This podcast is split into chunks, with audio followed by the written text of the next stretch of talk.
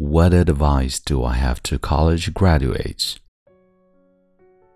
There's no need even to have a college degree, but there is a requirement of evidence of exceptional ability.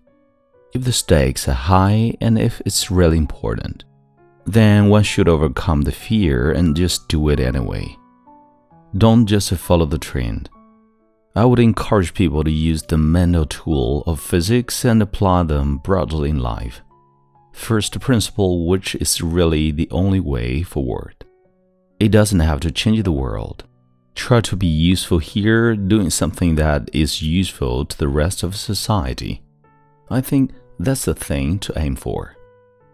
Now is the time. Take risks now, do something bold.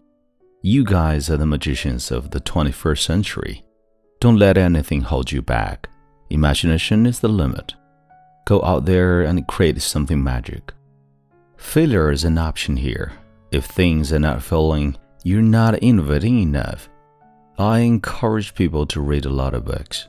Try to ingest as much information as you can, and to talk to people from different walks of life, different industries, professions, skills, and occupations like just learn as much as possible. Join a group that is amazing that you really respect